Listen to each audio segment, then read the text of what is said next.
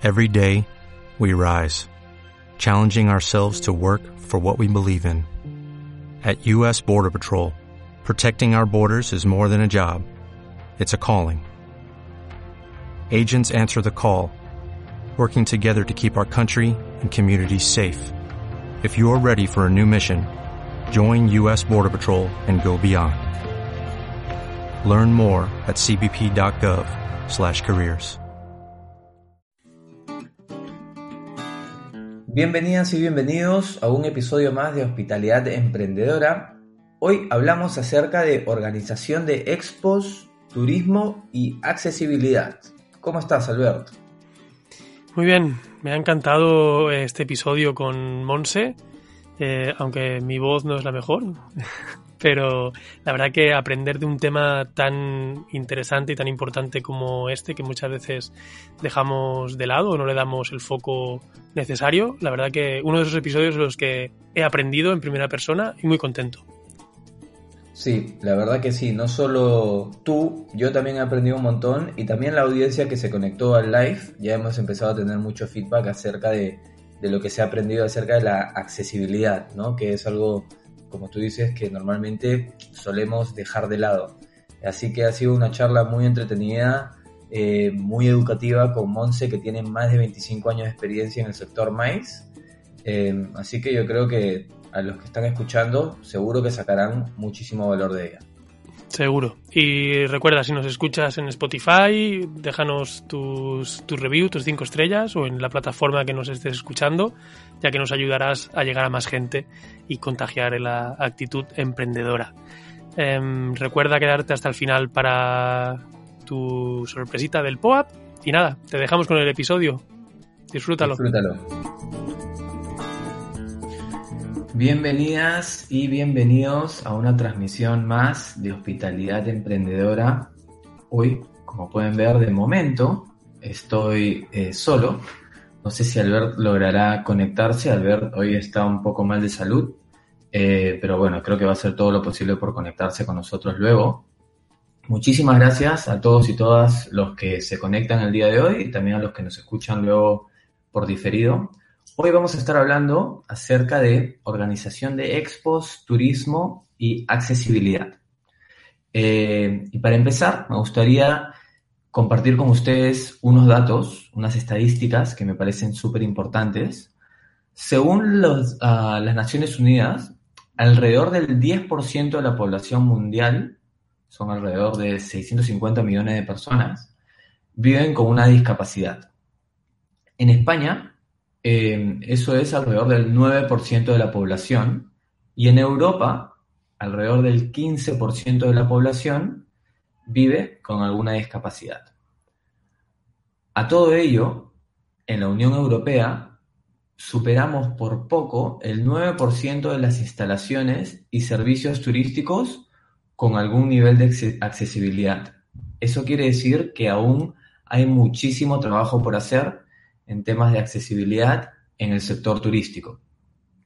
Por eso que hoy hemos invitado a Montse Vivero, directora de Vive for All y organizadora de la Expo Más Accesible, con quien charlaremos en pocos minutos, acerca de estos temas, la importancia de la accesibilidad, cómo podemos trabajar en nuestros establecimientos eh, para ser más accesibles y un poco y un poquito de todo eso. También, eh, dentro de estas, estas estadísticas, eh, me gustaría resaltar eh, que la ciudad de Vigo ha sido elegida entre las cinco ciudades más accesibles de toda Europa, según la Comisión Europea, por su innovadora arquitectura en una topografía totalmente desafiante. Así que es importante también, a pesar de que estamos hablando aquí de los desafíos, que resaltemos lo positivo y, felicitemos en este caso a la ciudad de Vigo por el trabajo que están haciendo para ser una ciudad más accesible. Em, como siempre, nosotros aquí en Hospitalidad Emprendedora queremos tocar un poco de temas de innovación y para todas las personas que se estén conectando con nosotros hoy, vamos a estar repartiendo también NFTs en formato de POAPs totalmente gratuitos para ello, eh, nos tienen que escribir un email. Máximo es 5 hasta las 7 de la tarde, 7 de la noche, hora de España, del día de hoy. Eh, nos escriben un email a eh,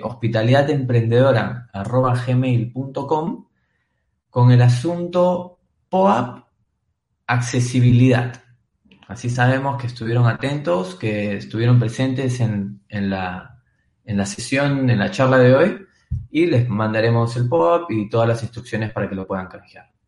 Em, ahora sí, voy a invitar a Monse para que suba aquí al escenario a charlar con nosotros. Ahí estamos. Hola Monse, ¿cómo estás? ¿Qué tal? ¿Cómo estamos? Buenas tardes a todos y gracias por la invitación.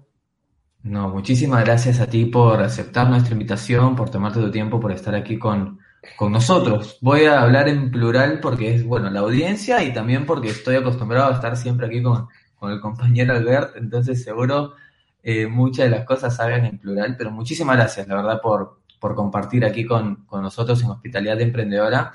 Em, nos gustaría empezar un poco también para que conozcamos un poquito más de ti, tu trayectoria, tu trayectoria profesional, que nos cuentes eh, acerca de tu experiencia. Eh, o he mencionado que eres directora de Vive for All, entonces también si nos puedes contar cómo ha sido tu eh, trayectoria profesional hasta llegar a ello.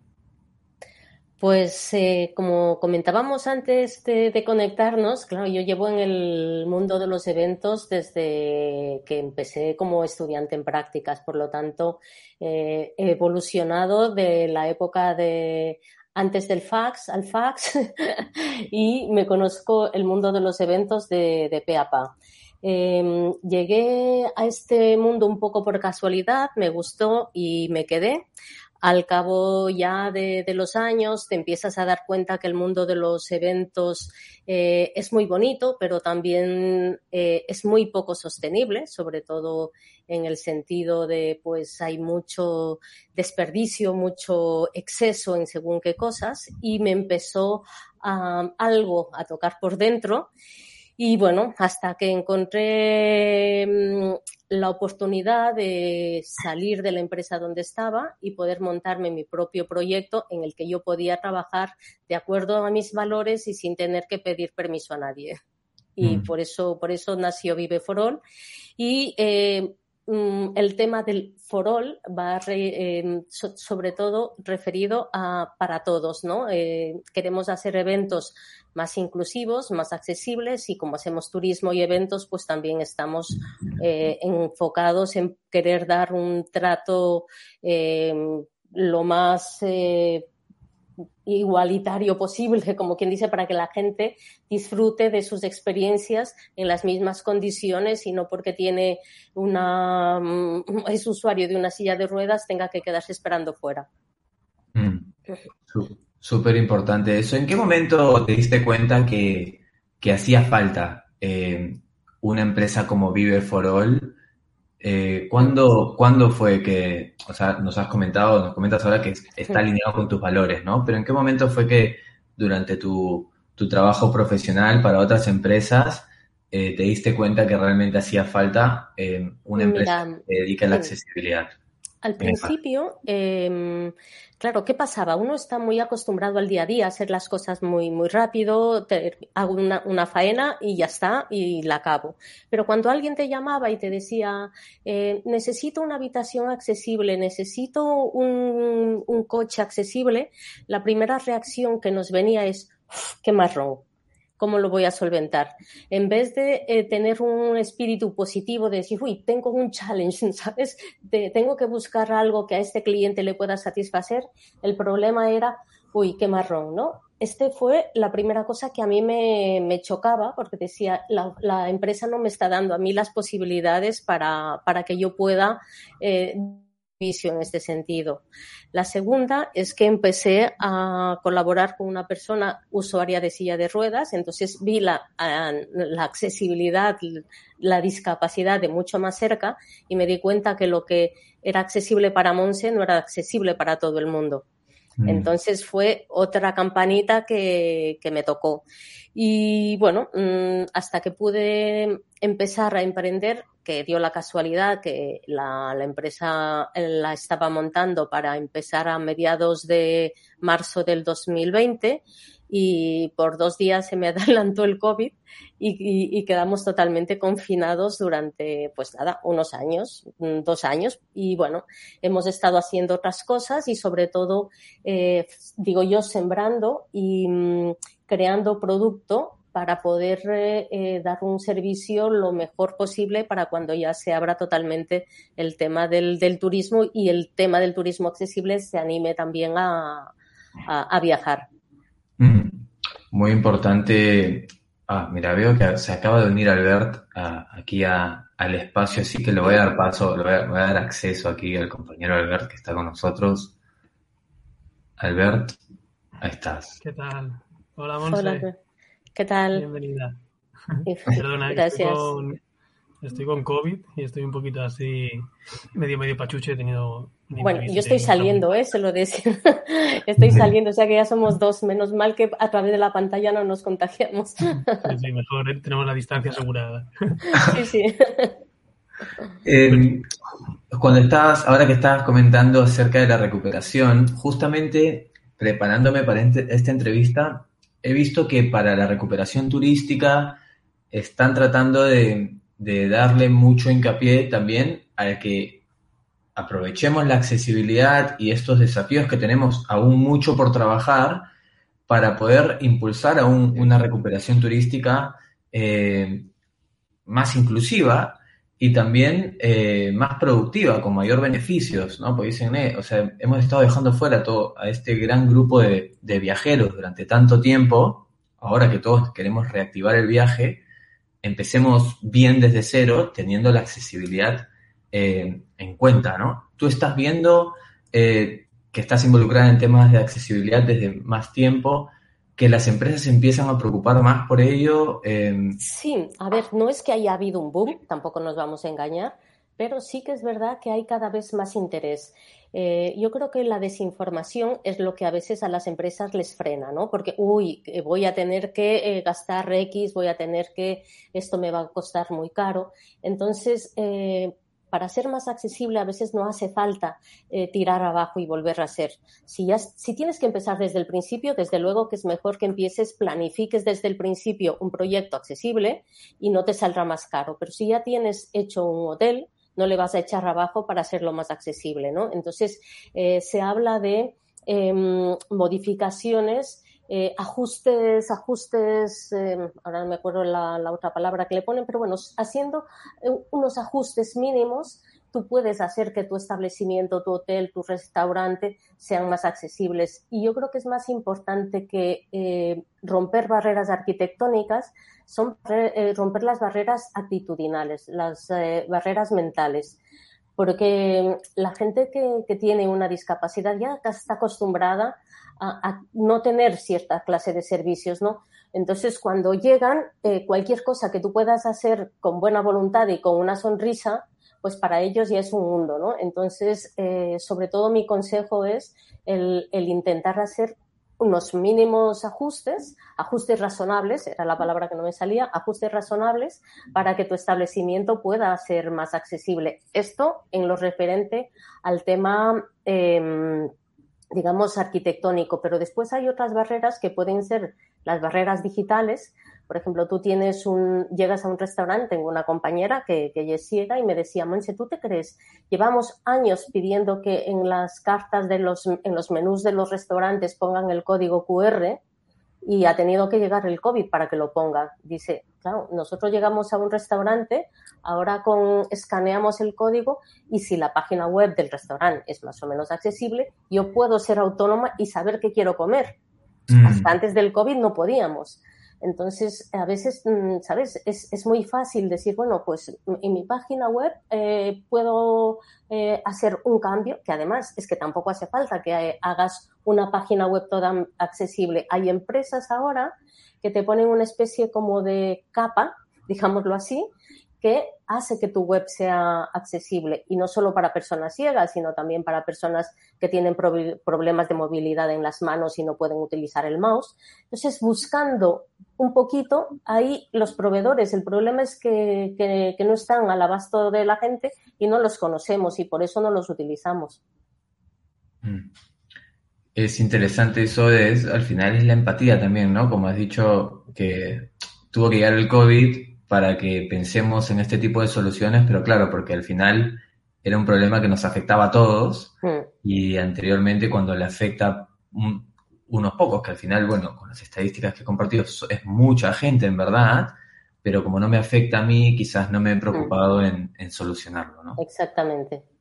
Em, y aquí cuando hablas que es mucho más que solo barreras arquitectónicas y de tema de espacios, sino también de un mindset, de una mentalidad, em, esta es una pregunta más de Albert, pero la voy a hacer por ti, Albert, porque sé que estás más ronco, em, que, que comentaba eh, Albert que cuando estábamos también preparando, preparándonos para hoy, que trabajando en recepción durante muchos años, Albert tiene más de 15 años, creo, trabajando en, el sector turístico. Si, si, quieres, se la, se la, lanzo yo. Ah, bien, bien. Me queda un poquito de voz. Porque sí que, como lo que comentabas ahora de, hacer accesible, eh, sobre todo yo lo enfocaba desde el punto de vista de la recepción, ¿no? que llevo más de 15 años, y es verdad que es algo que siempre me, me ha costado, reconozco que me ha costado tratar con clientes con, con discapacidad eh, y quizá era, no sabía cómo dirigirme a ellos, eh, ¿no? Cómo hacerlo para que no sonara quizá de una manera condescendiente. Y, y, es algo que he continuado viendo con compañeros de, del sector, con compañeros de trabajo, etcétera.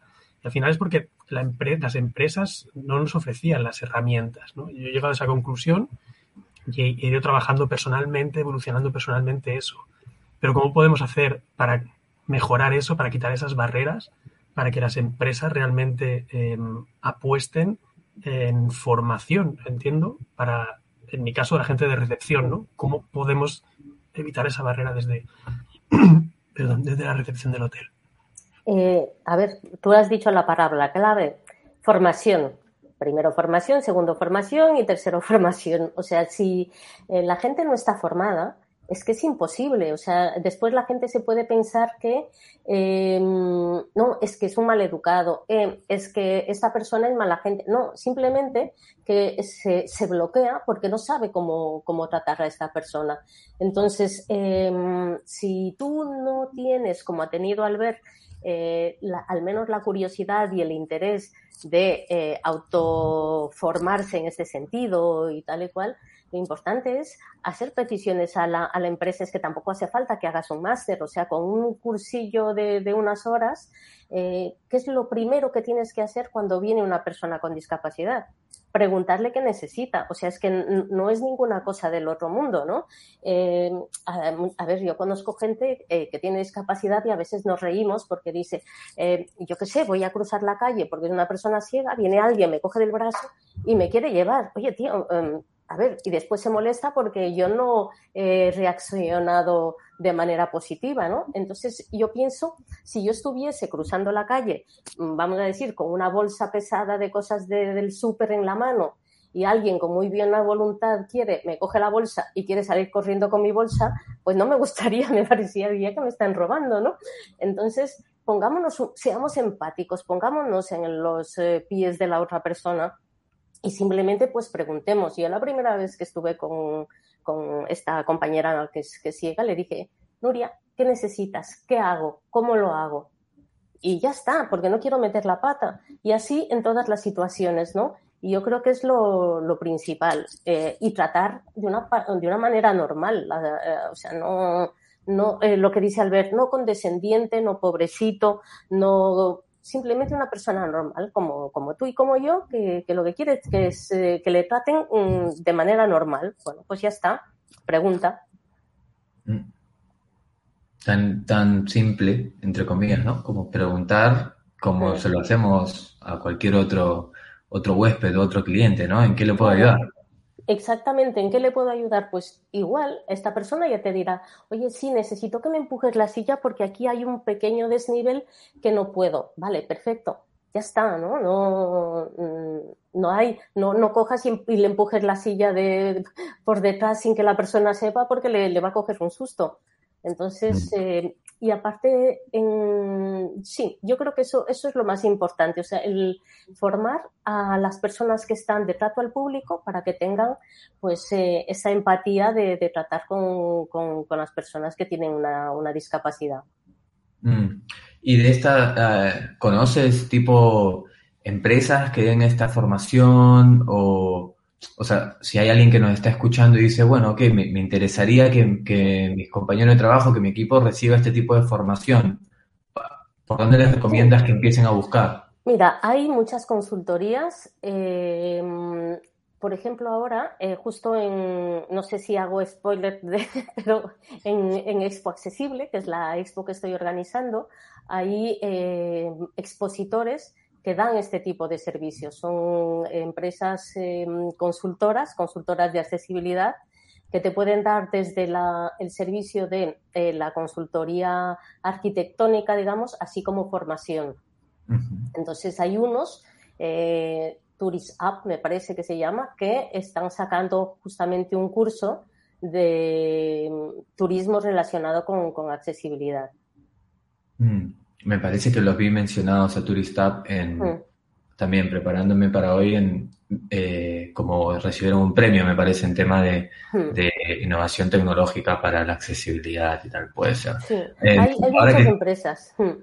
Ahora que estás mencionando acerca de, de, la Expo, Expo más accesible, ¿cuándo es? Si nos podrías contar, para que la gente también que nos está escuchando sepa cómo se pueden apuntar ¿Y, ¿Y, qué podrías contarnos al respecto como para que la gente se anime a participar? ¿no? ¿Qué, qué, qué cuál es el valor añadido de esta expo? ¿Qué es lo que vamos a, a aprender? ¿Con quién vamos a conectar? Sí, a ver, eh, Expo Accesible eh, viene, mm, vamos a decir, como en respuesta a eh, una necesidad de, de, un, de, un, de, unas personas, ¿vale? Eh, nosotros a lo que son grandes instituciones como puede ser la ONCE, PREDIV, SEAPAT, Insersos, bueno, que vienen muchos años trabajando, poco les podemos enseñar aquí nosotros y bueno, y asociaciones de personas con discapacidad aún menos, ¿no? Pero en cambio hay la otra parte de la población, que son las personas que nunca han tenido nada que ver ni de cerca con la discapacidad, lo que hablábamos antes, que parece que esto no es conmigo, que creo que aquí tenemos que hacer un, un, una difusión importante y decirle, hey, chico, que a ti también te toca, ¿no? Y vente a Expo Accesible, porque la Expo Accesible es para todos, porque aquí todos tenemos que aprender. Eh, tenemos eh, temas, ejes temáticos que te hablan de turismo, te hablan de innovación, te hablan de eh, temas saberes de turismo, innovación, temas de leyes, temas de consultorías. Hay casos, eh, casos de éxito de empresas que cuando han empezado a hacerse, eh, a trabajar la accesibilidad, pues han tenido éxito. Bueno, hay un programa súper, súper completo y entonces al que no le interese el turismo, pues le interesará el tema digital y al que no el tecnológico y al que no el tema de arquitectura, ¿no? Entonces, eh, y sobre todo es esto, a personas que eh, no tienen nada que ver con, con, la discapacidad y que tienen mucho, eh, mucho interés por conocer qué puedo hacer yo para también ser parte de, de, de la mejora que quiero ver en el mundo. Mm. Ser parte activa. Dale, Alberto. Mm. Una pregunta, no sé si la has mencionado. ¿Dónde se, se celebra la exposición? En la nube. Por eso quería, es, quería preguntarte es una, cómo es sí. organizar una, una, exposición así, una feria virtual. Bueno, bueno, no, no, es eh, todo un reto, todo un reto porque la mayor parte de la gente cuando le hablas de tener un stand virtual se te queda, ¿un qué? Virtual y cómo, y cómo es eso. Entonces, bueno, pues sí, sí, tienes un espacio virtual en el que tú estarás conectado unas horas, no, no hace falta que estés eh, sentado las 24 horas del día a la cámara a ver si llega alguien, pero sí que es verdad que tienes que estar en, un, en algún momento dado presente para hacer videoconferencias como las que estamos haciendo ahora con posibles eh, clientes o profesionales interesados en tu, en tu servicio, en tu producto. Y, por otro lado, también les digo que me hace mucha gracia para que se entiendes más fácil. Digo, ¿verdad que cuando tú vas a una exposición eh, física, eh, ves un stand muy bonito, que tiene pues un póster muy bonito, pero está una mesa y una silla vacía? Pues la gente pasa y va de largo. En cambio, cuando ven que están dando jamón, la cola mm, da la vuelta, ¿no? Pues, aquí jamón, jamón no podemos dar, pero intentemos eh, dar cosas de valor en nuestro stand que a la gente le interese. Oye, tú si pasas por mi stand puedes bajarte un, yo qué sé, una información eh, que, que, la puedes utilizar más adelante o, no sé, un premio, no sé qué. Bueno, oye, y ahora pensando, pues si queréis os ofrezco también a Hospitalidad Emprendedora un, un stand virtual, así que podéis tener en la expo un, un stand. Yo encantada de que estéis ahí. Lo podemos hablar luego.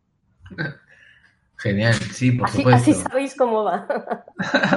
así lo sabemos de primera mano. Sí, sí, sí. Em, y en cuanto a, has organizado también, porque vemos que tienes muchísima experiencia en el sector maíz, entonces has organizado exposiciones 100% presenciales, ahora estás organizando una 100% virtual. Em, ¿cómo, ¿Cómo ves que será el, la evolución de, la, de las expos, por ejemplo, de aquí a cinco años, pongámonos, no sé, 20, 30, ¿no? Esto, esta década, ¿cómo ves esa evolución de la organización de, de la expos? ¿Qué crees que es lo que podamos esperar?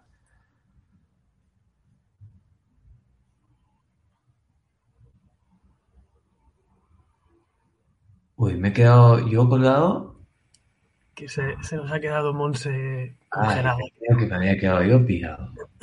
se nos ha quedado congelada, sí. Em, quería preguntarle eh, sobre eso porque me recuerda a, o sea, me viene a la mente la palabra metaverso, que tanto estamos trabajando en ella, sí, sí, ¿no? Me imagino, me imagino la feria virtual como en un metaverso. Claro, que vas, vas a ahora, ahora, qué susto. Ahí estamos. Qué pánico. No te preocupes, que, aquí estamos curados con todo. Hemos, hemos vivido de todo en este espacio. Bueno, bueno, eh, No sé si llegaste a escuchar mi pregunta o... Bueno, lo que decía es, eh, ahora estás organizando una feria eh, que es iberoamericana y es virtual. Dentro de tus años de experiencia de trabajo, sabemos que has organizado bastantes y seguro que eran más que todo 100% presenciales no, me gustaría saber cómo ves la evolución de la organización de expos, de, la evolución del maíz en general, por ejemplo, en una ventana de tiempo de, dentro de esta década, ¿no? De acá al, 2030, eh, ¿cómo crees que serán las, los eventos del futuro? Mira, yo creo sobre todo que pasa por ser híbrido. O sea, para mí lo, híbrido es el, ya no el futuro, es el, es el presente, pero cada vez la gente irá, eh, tenderá a más eh, este tipo de, eventos. A ver, como organizadora de eventos, te puedo decir que eh, una pantalla no sustituye un abrazo. Esto todos estamos de acuerdo que esto es imposible. Entonces, si tú lo que quieres realmente es un team building, quieres eh, que la gente conecte, que la gente haga networking y tal y cual, pues a ver, mm, un evento presencial es muchísimo mejor, a no ser que estés confinado y no puedas salir de casa, ¿no? Pero realmente es lo mejor. Pero ¿qué pasa? Hay otro tipo de eventos que son eventos eh, formativos, por ejemplo, que mm, tú lo que estás ahí es sentado escuchando a un ponente que da una charla y que te da más o menos igual quién pueda estar al otro lado, porque tú lo que estás es recibiendo la información de este ponente, ¿no? Entonces, en este caso, eh, es una manera de hacer el evento también más sostenible porque te estás evitando eh, viajes de aviones, gastos de hoteles y, bueno, un montón de cosas.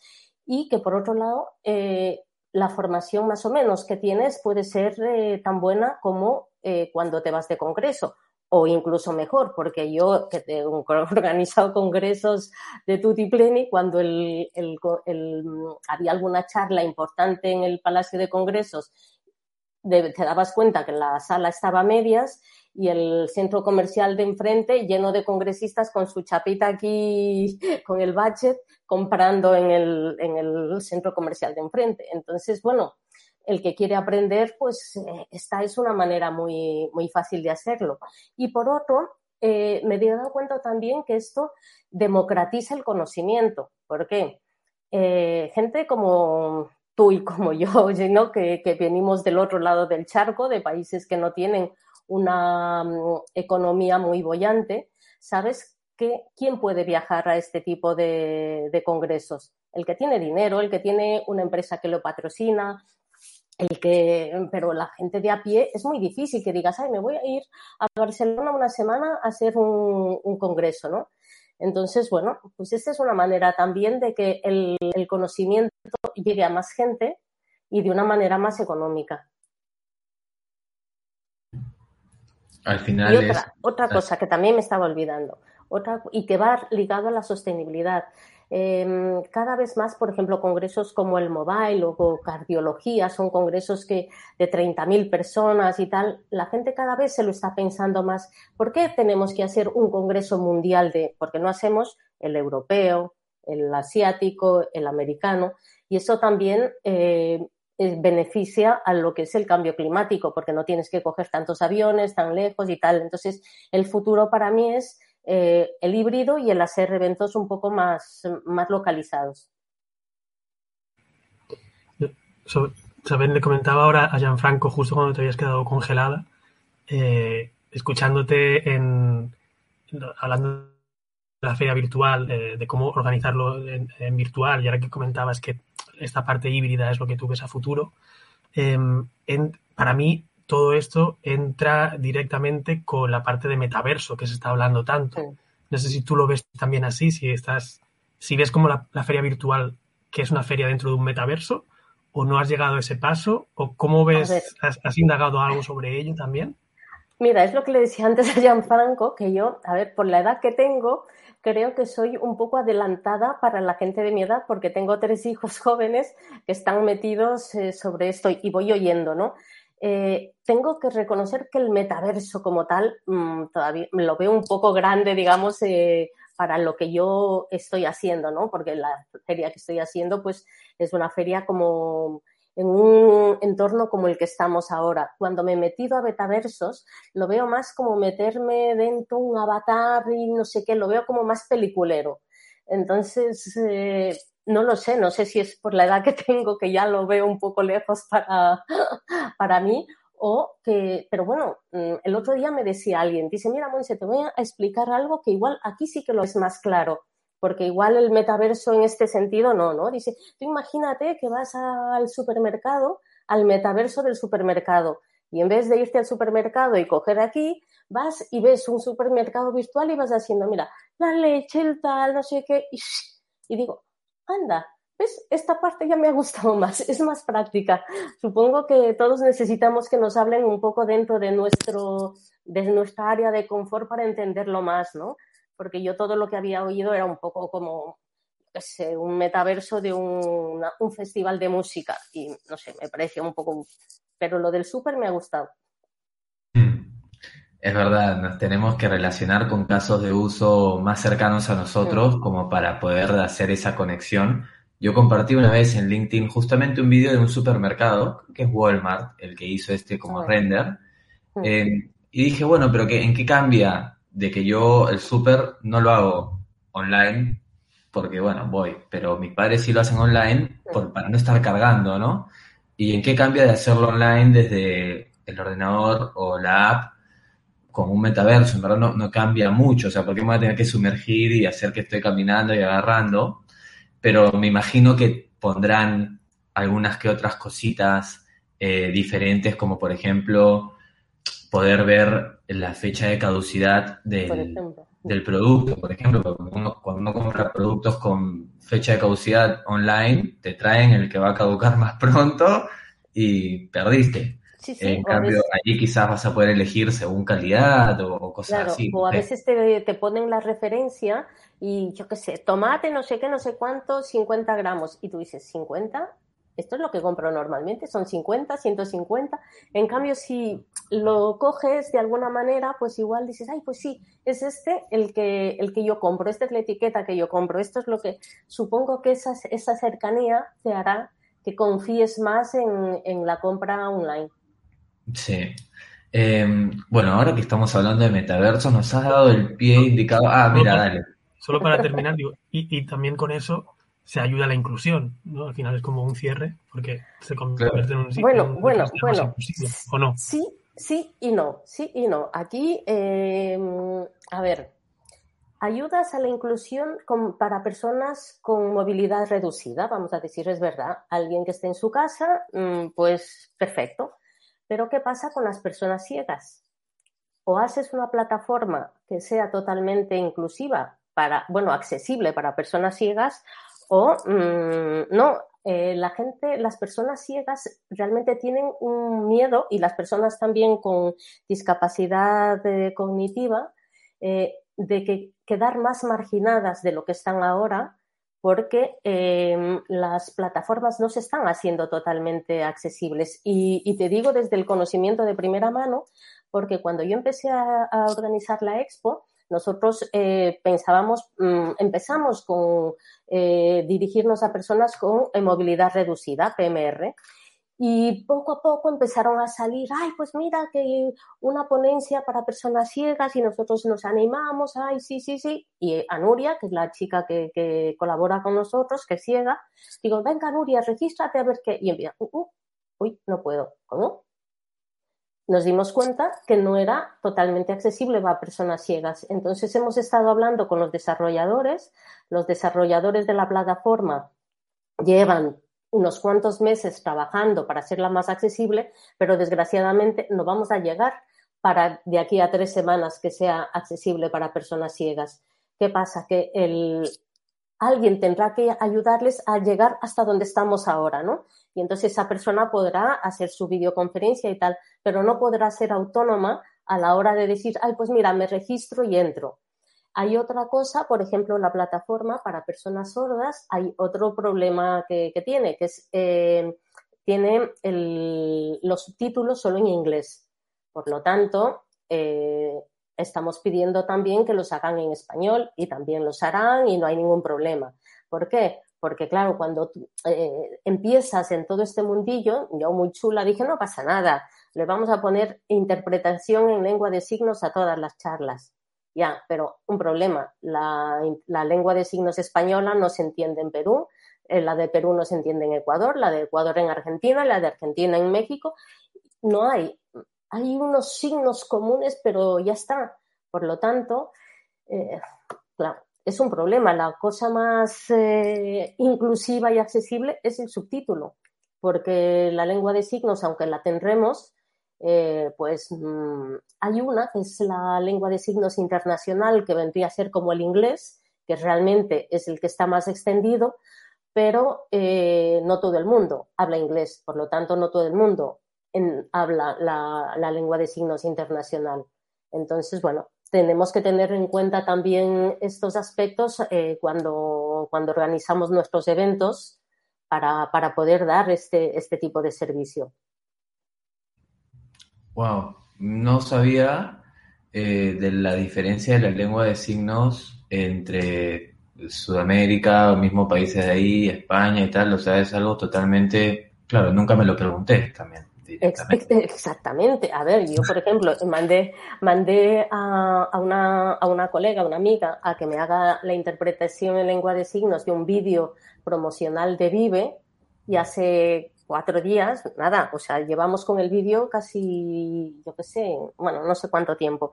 Y un día eh, me dijo, no, es que yo eh, hago la eh, lengua de LSC y yo, lengua de signos castellana. Perfecto, pues.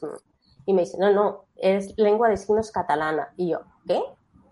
Entonces, y la lengua de signos catalana no entienden en España, bueno, en español, por lo tanto, yo tengo un vídeo que lancé a Latinoamérica con lengua de signos catalana en vez de castellana, y yo pensando que era la española. Claro, es que es, que es un show. Yo estoy haciendo un máster en accesibilidad organizando, organizando la expo, porque hay cosas que, que pensaba que ya las sabía y no, no, no. Qué interesante todas las cositas que hay que tener en cuenta. Eh, y bueno, como hemos estado hablando de, de nuevas tecnologías, metaversos y tal, y creo que también al final es una oportunidad, ¿no? Eh, una oportunidad que ojalá eh, desde el desarrollo temprano se esté teniendo en cuenta eh, para que estas nuevas tecnologías sean más accesibles desde el día cero, ¿no? O sea, porque estamos todavía en etapas muy tempranas, entonces yo creo que se está a tiempo de, de, de, estamos casi empezando de cero con las nuevas tecnologías, ¿no? Entonces se puede hacer, pero bueno, hay mucho, mucho a tener en cuenta. Creo que es importante ahí tener, eh, trabajar con gente que tiene problemas de, discapacidad para poder entender bien cuáles son sus necesidades, ¿no? También porque muchas veces has, mencionado a tu colaboradora Nuria, y creo que eso también es, es un punto muy importante, ¿no? Porque si no creamos las soluciones junto con las personas que van a estar, eh, digamos, eh, que van a necesitar estas soluciones, mm, eh, seguro que podemos crear cualquier cosa al final, ¿no? Tenemos que tenerlo en cuenta. Es que incluso, tú imagínate, o sea, para mí es un aprendizaje total el hecho de que, por ejemplo, cuando Nuria empezó a colaborar con nosotras, estaba en nuestro grupo de WhatsApp y a veces alguien colgaba una, una imagen, ¿no? Y todo el mundo, jaja, jaja, jaja, y Nuria, chicas, que no sé qué dice. yo, entonces, claro, ¿qué nos hemos acostumbrado? Primero, eh, las imágenes con texto no son accesibles, no se leen. Los PDF sí son accesibles, puedes leerlos con un lector de pantalla o bueno, con los lectores que tienen ellos, pero una imagen, una foto con una, con una imagen, hay con un texto, no se lee.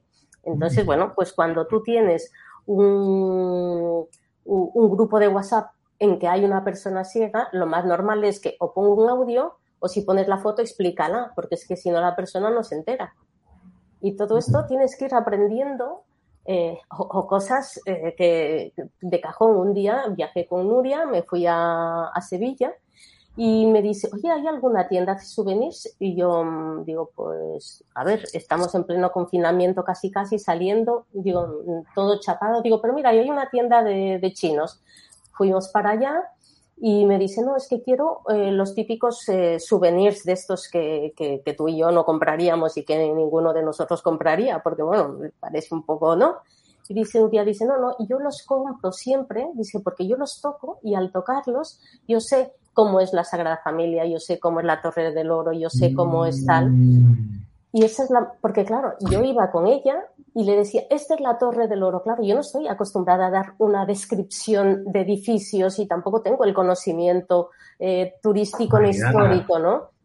Entonces yo, bueno, es un edificio, eh, mm, le intentaba dar, mira, toca aquí la puerta, el grosor, el no sé qué, pero poco más. Claro, cuando fuimos a la tienda esta y tocaba, dice, ahora entiendo cómo es. Y dice, claro, y entonces siempre compra uno, porque su marido también es ciego, siempre compra uno para llevar a su marido para enseñarle lo que eh, ella ha visto. Y bueno, y su marido hace lo mismo. Y, es la manera como conocen eh, los, los, monumentos, ¿no? Y dice, Jolín, una forma tan fácil de, poder ser más accesible, más inclusivo para que la gente entienda y no nos lo planteamos.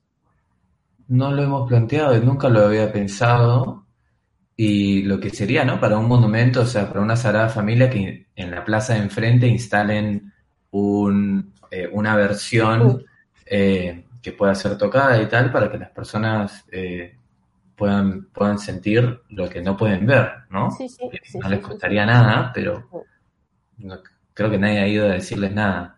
¿Hay algún checklist que podamos ver de este tipo de cosas? Porque ahora que me has hablado de temas de web, yo, yo estaba haciendo mi cabeza diciendo la web de mi establecimiento nunca lo pensé tampoco si es realmente accesible, probablemente no lo sea porque me, has hablado de que tiene que haber una capa instalada por encima. No, no tiene que haber una capa, la capa es el, el parche, porque por ejemplo yo cuando empecé a hacer la expo, eh, nosotros no teníamos presupuesto como para hacer una, mm, una página web, mm, ¿sabes? De, pagar una página web. Y como yo soy de las que me lanzo a la piscina, dije, pues mira, aquí hay una plantilla, Monse aprende la plantilla y me hago yo misma la página web.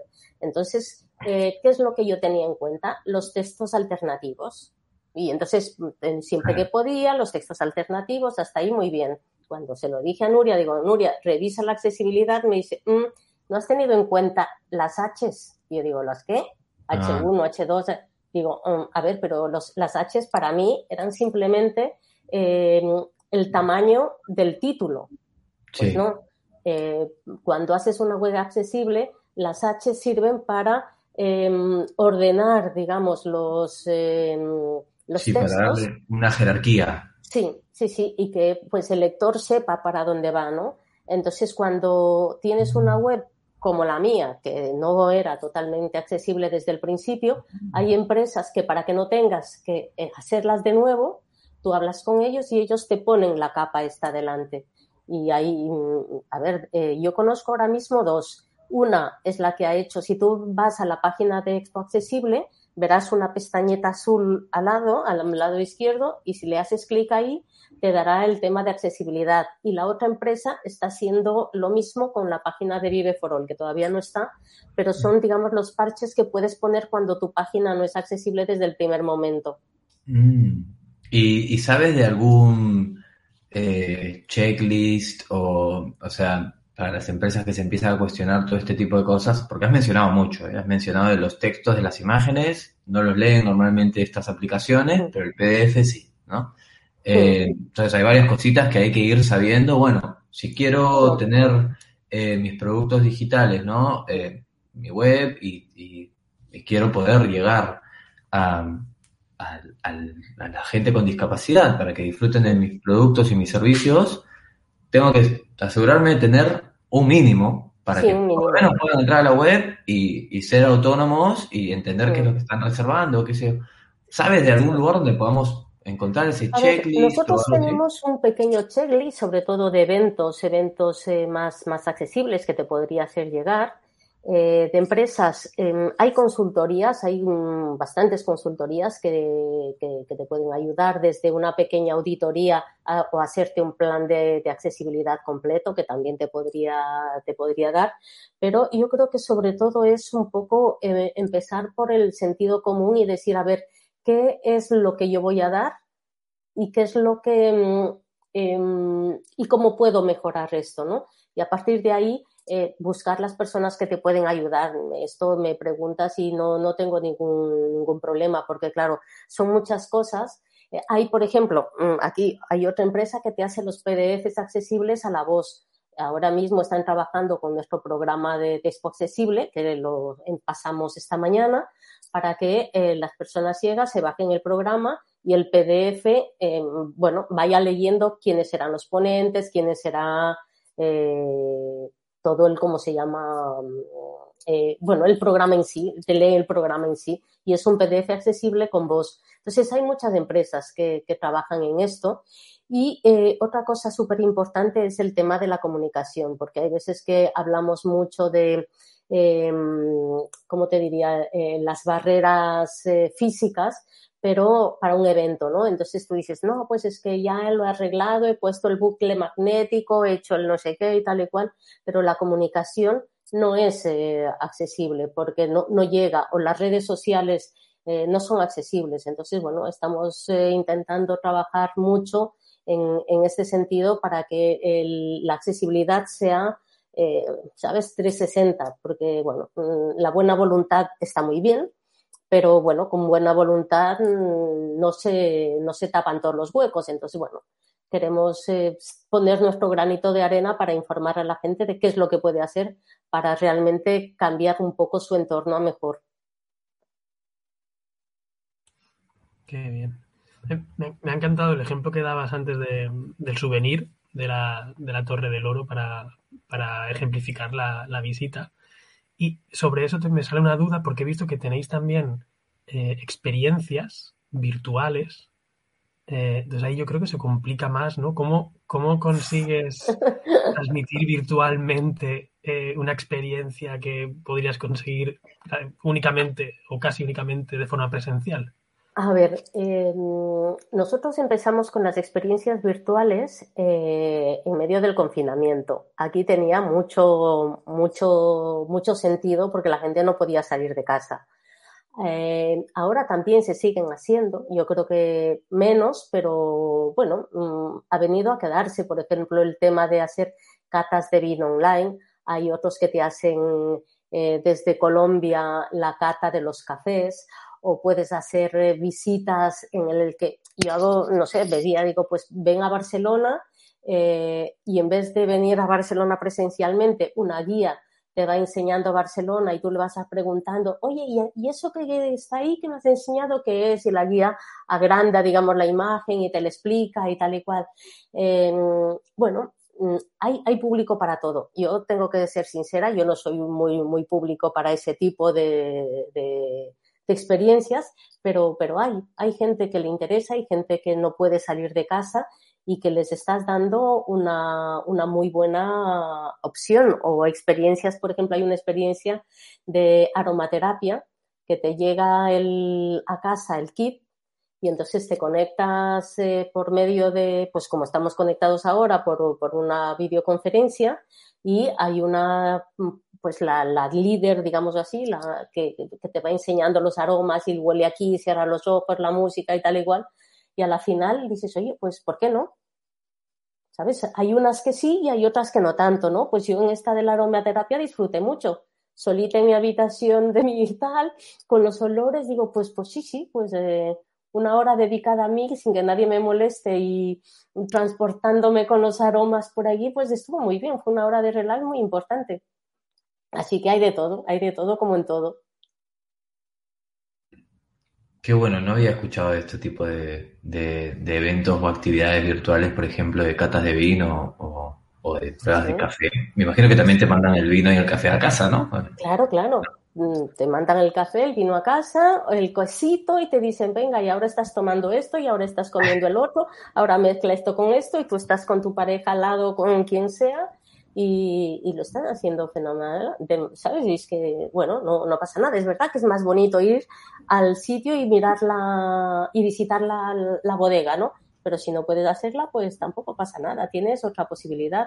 De hecho, en la expo tenemos una de las, de las charlas, de las mesas redondas, se llama Turismo Virtual, Experiencias Virtuales y Turismo Streaming o alguna cosa así, y tenemos ponentes que, que trabajan ese, ese sector. O sea que si os interesa, podéis, eh, eh, ¿cómo se llama?, seguirlos ahí porque seguro que dicen cosas interesantes. Mm, me gusta, yo creo que la gente que nos esté escuchando, eh, las fechas no sé si dijimos de cuándo era la expo. Es el 19 y el 20 de mayo. empezaremos a las 3 de la tarde, más o menos, hora España, a las 2.45, para que en Latinoamérica sea por la mañana y entonces estaremos de 3 a 8 de la noche los dos días y el resto del tiempo pues la gente puede visitar la, la expo. Ah, una cosa importante es que la expo estará abierta durante ocho meses porque así la gente podrá entrar y consumir el contenido en diferido. Eh, son muchas salas, por lo tanto es imposible que una persona pueda al mismo tiempo eh, estar en tres salas diferentes a la misma hora, pero puede elegir la sala que más le interese y después, a medida de cuando le vaya bien, pues ir escuchando el resto de mesas redondas y también visitando a los stands.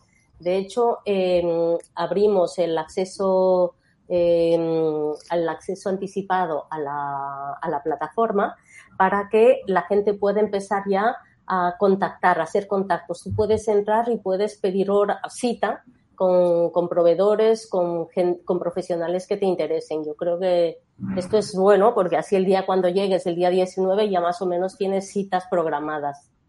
Claro, se pueden programar todos, tanto los ponentes, eh, los expositores, como las personas que van de, de público, digamos. ¿no? Sí, sí, sí, sí. Puedes contactar con ellos y pedir citas. Y esto creo que es, es, bueno, es la parte del networking, que creo que es la que le faltaba a los eventos virtuales eh, en una feria de este, de este, de este calibre, pues se da.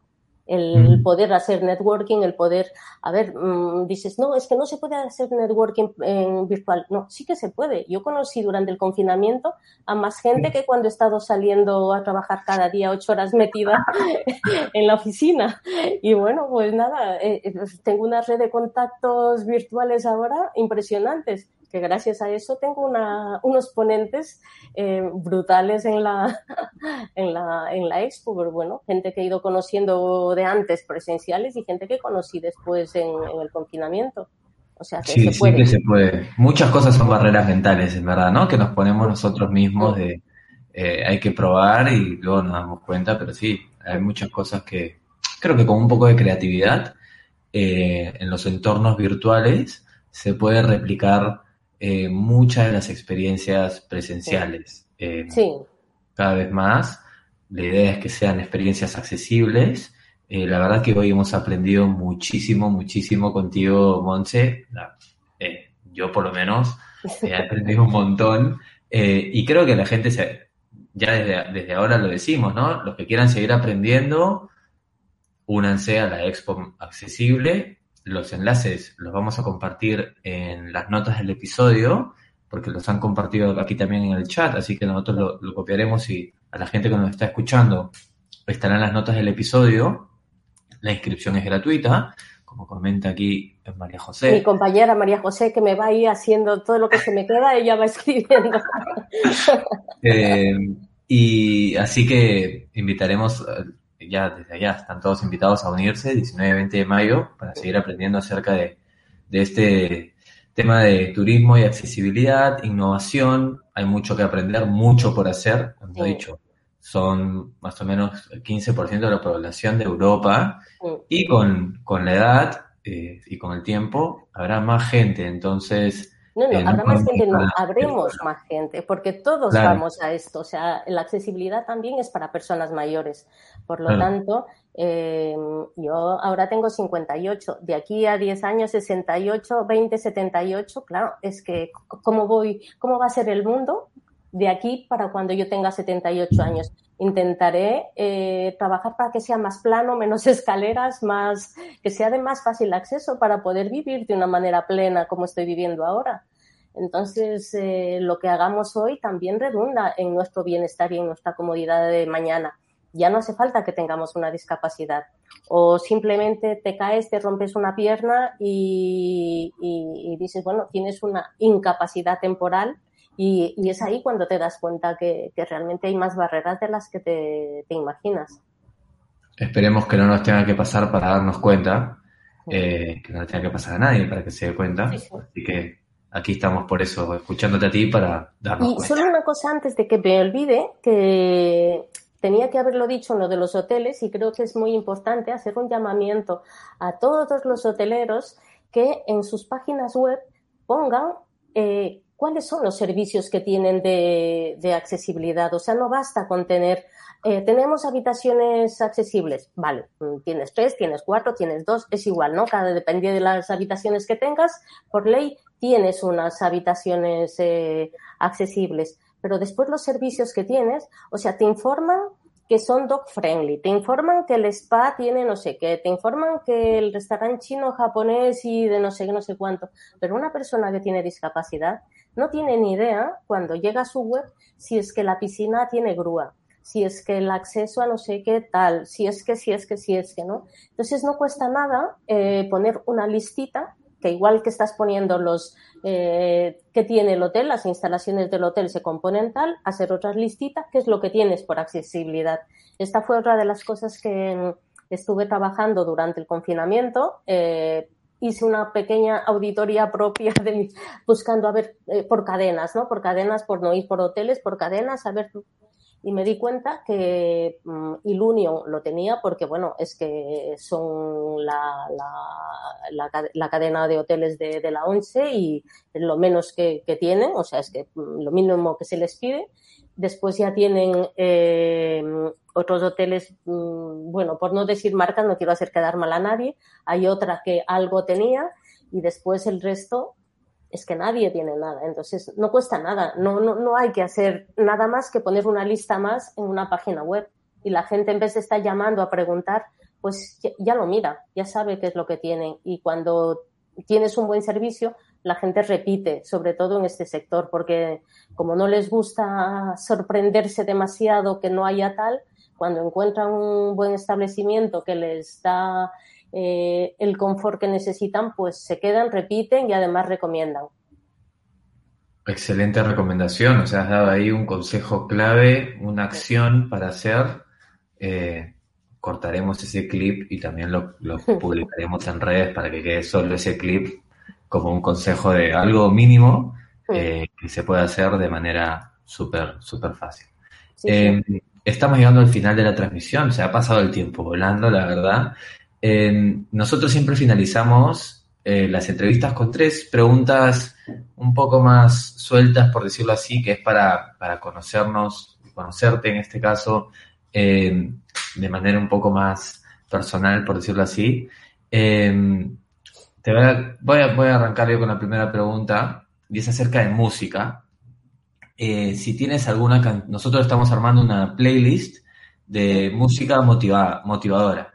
Eh, la llamamos eh, eh, playlist actitud emprendedora, me parece que se llama. Si tienes alguna canción que te pones ahí cuando quieres eh, motivarte, cuando, Bueno. cuando quieres ir a tope. Uy, O, o un que- grupo en particular. Bueno, a ver, a mí el grupo que, que, que estoy enamorada de, de hace muchos años es Maná, aunque sé que es un poco a ratos eh, llorón y tal, pero, pero me encanta. Entonces, bueno, soy la que pongo Maná a- siempre que puedo y a todas horas y cuando no quiero entristecerme, pues no sé, cojo y pongo cualquier cosa y, y ya está incluso un reggaetón sin oír demasiado la letra para que no porque Buscaremos una de maná igual.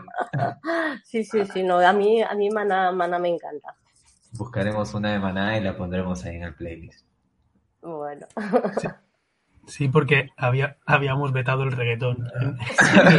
no no por eso te digo que no oigo las letras, pero si hay algún día que dices, a ver, Moisés, salgo a caminar y necesito marcha para, para ir más rápido.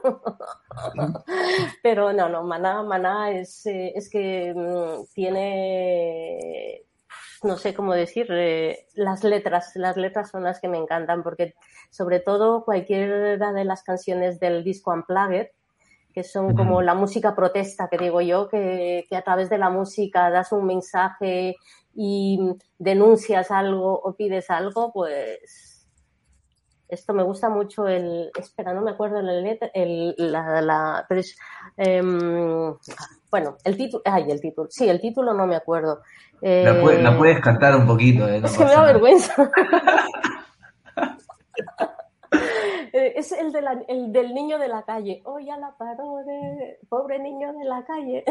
Bueno, es igual, ya te pondré la, la lista. No te porque, porque canto fatal y además no me acuerdo y aquí en directo pues peor todavía. Se me nubla. Eh, ah, vas tú, Alberto. Venga, voy con la segunda. Eh, ¿Qué hábito de los que has incorporado en tu vida te ha hecho desarrollarte más personalmente o te ha hecho te ha influenciado más eh, positivamente? Como que hábito, aquí no he entendido mucho el... Un, un hábito que tengas en tu, en tu vida, en tu día a día, un hábito Ah. que hayas adquirido, que has visto que te ha hecho pues, mejorar realmente tu día, que te ha, que te ha hecho desarrollarte, que es algo que Bueno. desde que lo incorporaste has notado que has, que has mejorado, que has, te has desarrollado mucho más. Am, el levantarme pronto, primero. Esto um, siempre me, despierto pronto, incluso ahora que no tengo la necesidad de, madrugar, pues me gusta levantarme pronto, salir a caminar con, el perro. Eh, esa tranquilidad que hay cuando no hay nadie en la calle y el respirar aire puro me tranquiliza y me ayuda a pensar, a pensar las cosas que, que pueden pasar en el día y entonces, bueno, me ayuda a ordenar. Me gusta mucho caminar y me gusta mucho madrugar.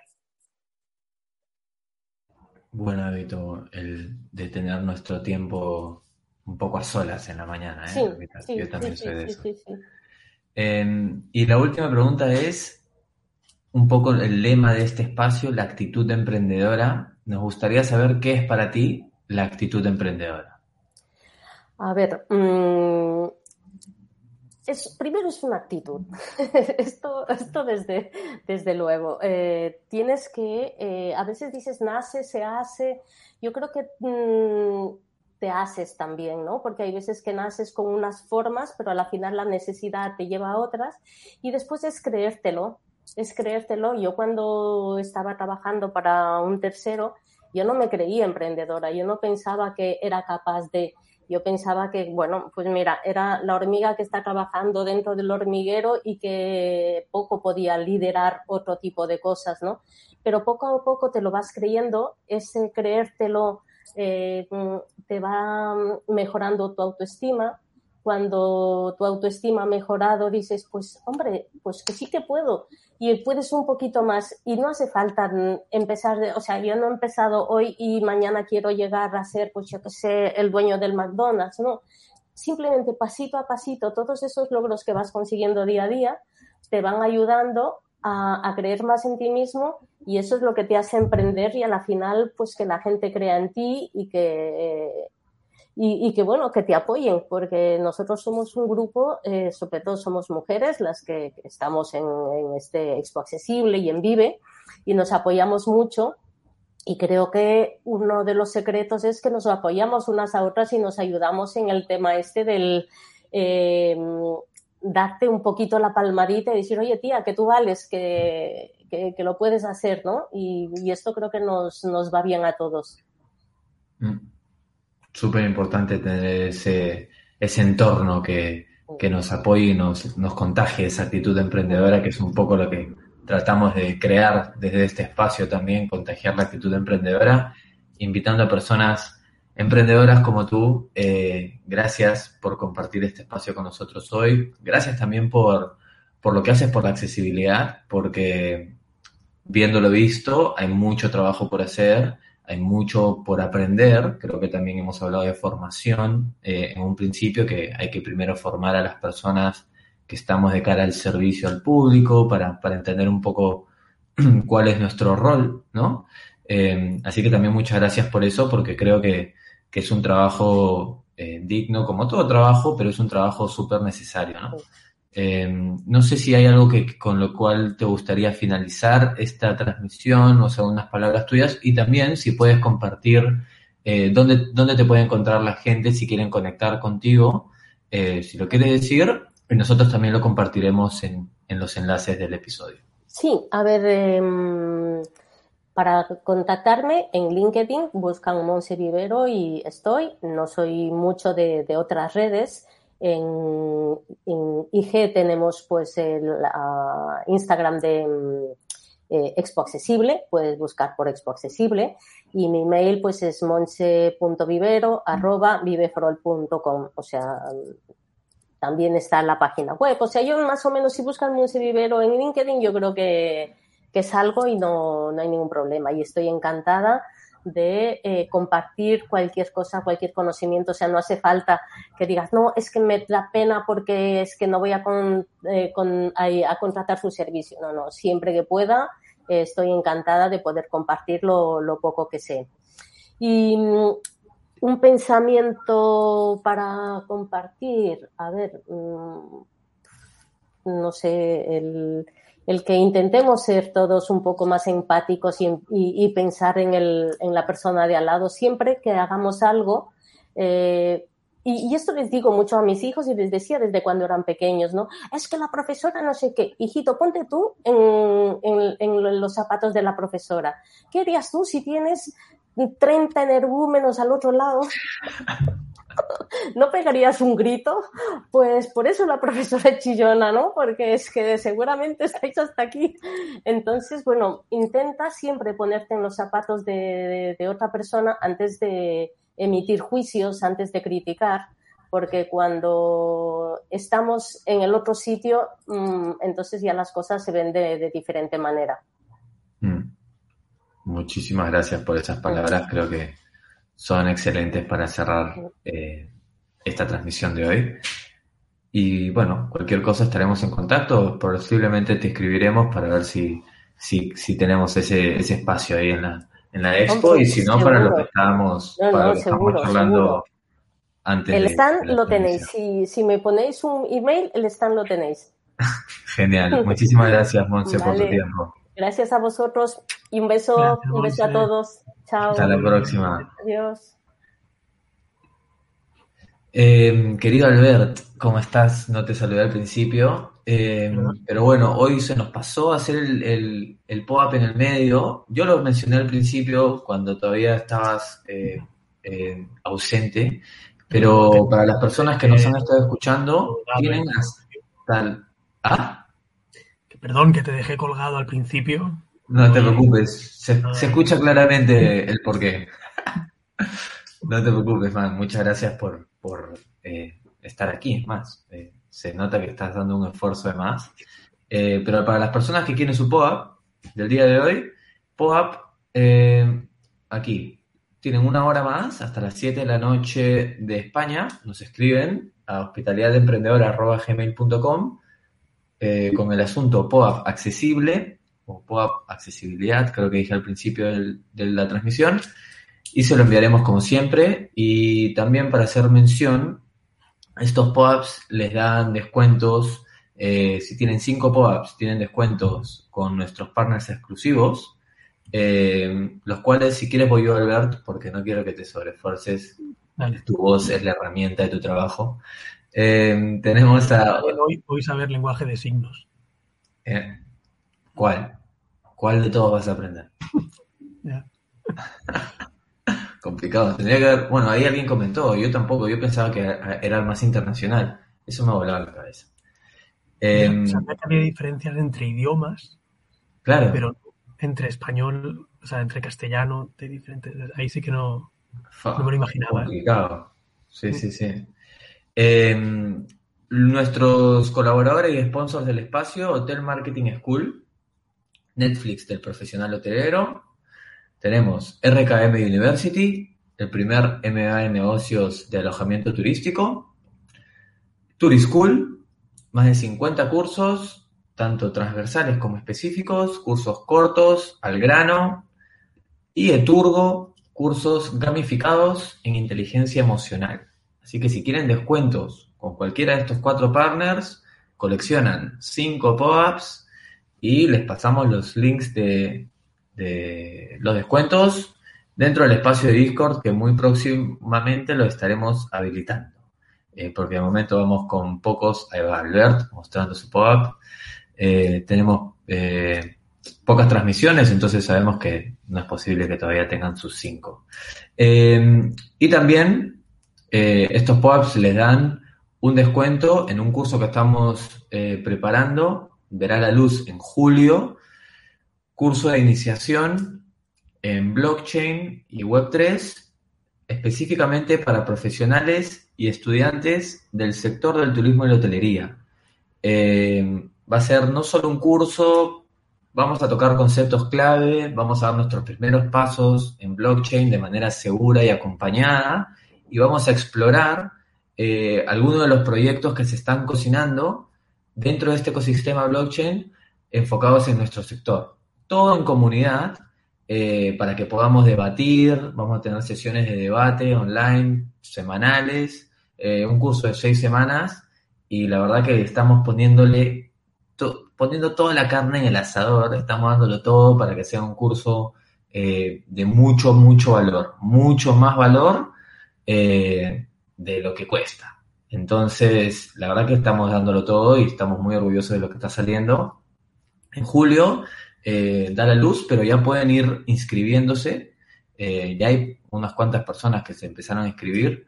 Hospitalidademprendedora.xyz. Ahí tienen un formulario y ya empiezan a reservar su plaza para el curso de julio. Los queremos ver ahí. ¿Algo más, querido Albert? Eso es todo. Gracias. Perdonar por mi voz hoy. Eh, gracias, Gianfranco, por, por liderarlo con tanta maestría. Después de tantos episodios se te nota ya. Ya se Y recordar que la semana que viene estamos con Víctor Mayans, sí, director de eh, comercial y, y, marketing de Artiem a quien yo personalmente he escuchado en más de una y más de dos ocasiones y, me gusta escucharle y aprender y que me contagie de esa actitud. Así que creo que nos, nos dará consejitos marketingianos y, nos dará, nos contagiará su actitud emprendedora en marketing hotelero. Sí, próximo miércoles a las 5 de la tarde hora de España. Síganos en redes sociales, eh, Facebook, LinkedIn, Instagram, Twitch, arroba hospitalidad emprendedora Twitter, arroba Emprende Podcast, y ahí como siempre vamos a tener los enlaces para que se conecten a la transmisión. Muchísimas gracias a todos y todas y hasta la próxima. Hasta la próxima. Y hasta aquí llegamos a un nuevo episodio de Hospitalidad Emprendedora. Recuerda que si nos escuchas cada semana, queremos premiarte como miembro fiel de esta comunidad. Envíanos un pantallazo desde tu plataforma de podcast favorita, donde se vean al menos 5 episodios de esta sexta temporada reproducidos y tu suscripción al podcast. Y conseguirás tu POAP de suscriptor con todas sus ventajas y descuentos. Envíanos el pantallazo al email hospitalidademprendedora.gmail.com Deseamos que este episodio te haya aportado para tu crecimiento personal y profesional. No olvides seguirnos en redes sociales, arroba hospitalidad emprendedora, donde publicamos prácticamente a diario. Nos escuchamos de nuevo la semana que viene. Hasta, Hasta la, la próxima. próxima.